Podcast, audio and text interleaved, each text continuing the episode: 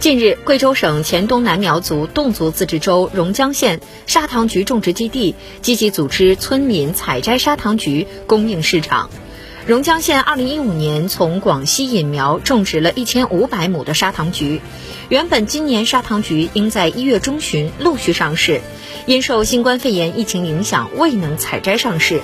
为降低损失，榕江县各砂糖橘种植基地及时采取覆盖农膜保鲜、杀菌防虫等留树保鲜举措，使这批两百多万公斤的砂糖橘实现错峰上市。